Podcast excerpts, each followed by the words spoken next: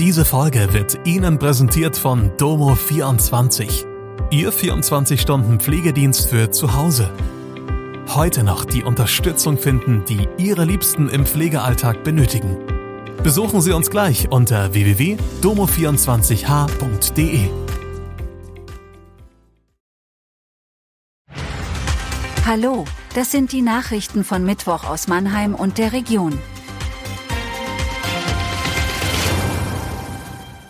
Dritter Tag im Marktplatzprozess. SAP baut weltweit 8000 Stellen ab. Neues zur Rheindamm-Sanierung in Mannheim. Verletzungsserie bei den Rhein-Neckar-Löwen setzt sich fort.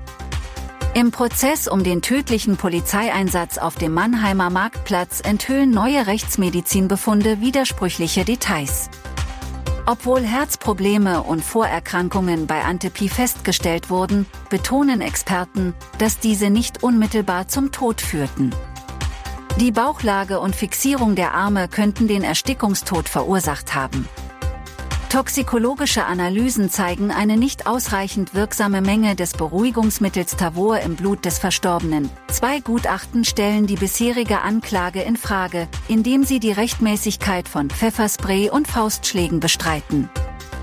Der Waldorfer Softwarekonzern SAP plant einen massiven Umbau und will sich noch stärker auf künstliche Intelligenz ausrichten. Das hat Folgen für weltweit 8000 Beschäftigte.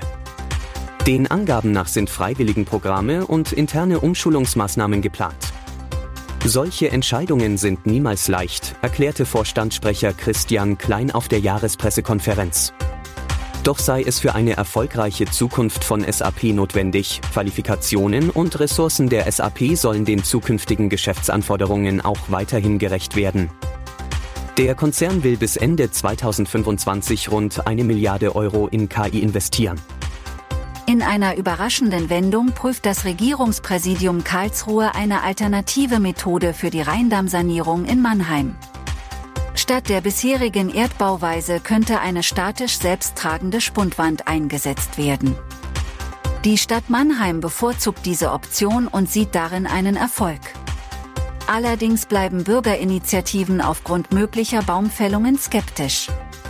Trotzdem sind für Ende Januar erste Planungsgespräche anberaumt.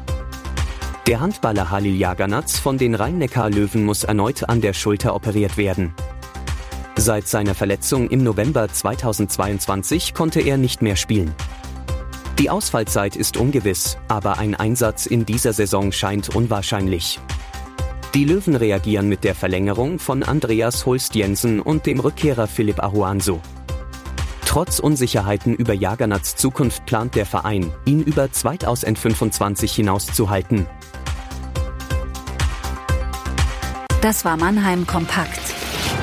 Jeden Montag bis Freitag ab 16 Uhr auf allen gängigen Podcast-Plattformen.